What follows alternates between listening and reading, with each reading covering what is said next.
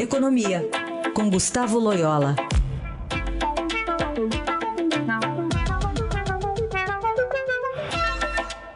Oi, Loyola, bom dia. Bom dia. Falamos agora há pouco na abertura da hora 8 aqui do, do Jornal Dourado sobre essa economia dando sinais de recuperação após as eleições. Enfim, sem programação, inclusive de, de crescimento do PIB sobre diversos aspectos aí de, de bancos de investimento, bancos privados. É, as pessoas ou os empresários, enfim, o clima está propenso, a, portanto, a esse respiro, esse sinal de recuperação mesmo da, da economia? Bom, há, de fato alguns sinais assim positivos, né, mas ainda é, bastante, bastante incipientes. Eu acho que, é, de fato, é, vamos dizer, hoje, hoje o, os, os, o mercado, né, os, os agentes econômicos, os, os empresários e tal, já trabalham com um cenário um pouquinho mais claro, vamos dizer, do que em relação a dois, três meses atrás. Mas é, ainda muita coisa a ser é, esclarecida, né, principalmente sobre a política econômica que virá no próximo governo, como é que o próximo governo vai lidar com o Congresso, é, como será a reforma da Previdência, enfim, é uma série de, de dúvidas, mas de, de todo modo há uma expectativa moderadamente positiva, né? E a gente começa a ver, como a matéria do Estadão mostra hoje, movimentações nesse sentido, empresas é, aí já trabalhando com, é, com projetos de abertura de capital, né, de captação de recursos para investimento, enfim, já há uma movimentação, mas e ainda precisa ser confirmado é, isso, principalmente na efetiva implementação aí de medidas é, na área econômica é, pelo próximo governo. Né? É, a gente sabe que não é da noite para o dia, né, Loyola, que esses investimentos vêm. O que peso tem a reforma da Previdência na sua avaliação para essa retomada? Ah, eu acho que a reforma da Previdência é vista como fundamental, né, porque é, não, não, não, se encontra outra solução para a questão fiscal brasileira é, que não seja através de uma reforma é, previdenciária. Né? E, e, sem solucionar a questão fiscal, é, qualquer episódio de crescimento da economia brasileira tende a ser bastante transitório, temporário, né? É aquilo que é, os economistas chamam de voo de galinha, né? Então a questão fiscal se tornou central nesse, nesse né, para as expectativas, né? É claro que é, vai depender muito do, de, da, da extensão, da profundidade dessa reforma. Tem que ser uma uma reforma suficientemente profunda e ambiciosa para dar uma, uma tranquilidade para os próximos anos, né? Uh, em termos de, de, da questão fiscal, né? E vamos, vamos ver o que vai acontecer com essas movimentações ainda né, é, que estão acontecendo, né?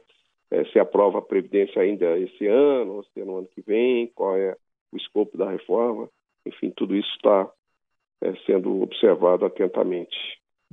Na verdade, então, essas, é, essas previsões, esse otimismo são baseados mesmo nas afirmações ou nas informações que ainda são soltadas esparsamente pela imprensa, né, por alguns interlocutores do governo, mas ainda sem nada concreto. É possível, então, que, é, se nos primeiros três meses ali do governo nada acontecer, essas, essas é, previsões ou esses sinais podem perder força também, né?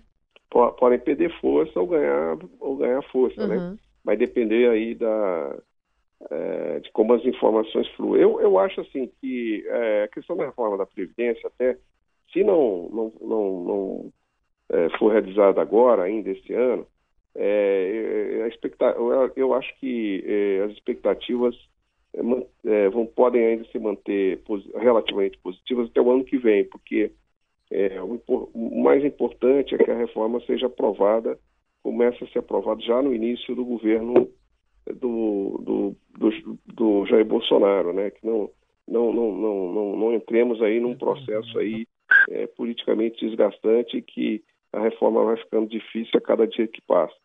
É, a expectativa é que o governo Bolsonaro aproveite aí o, o capital político do presidente e, e recém-eleito e, e, e, aí faça a reforma que depende de uma maioria qualificada no Congresso, né? E é um tema, é, vamos dizer, espinhoso, né? Um tema complicado para os congressistas. Então precisa de muita força política é, para aprovar é, a reforma. Ô Loyola, é, o que, que, você pode dizer sobre esses nomes que estão sendo é, colocados aí para uma confirmação de uma continuidade, ou pelo menos nomes que já integram o governo de Michel Temer que vão permanecer agora no governo de Jair Bolsonaro. Confirmado, por exemplo, pela Sônia Rassi ontem na coluna, Joaquim Levi como novo presidente do BNDES, por exemplo. É, são nomes muito, muito, é, vamos dizer que trazem muita tranquilidade, né? O Joaquim é um dos melhores economistas que o Brasil tem, muito experiente. É, infelizmente, na, na, sua passagem pelo Ministério, ele não conseguiu fazer tudo o que pretendia, mas ele ajudou aí a, a fazer a virada, né? Ele é, foi importante o papel que desempenhou lá naquele ano que foi ministro. É, e outros nomes têm sido é, falados, né?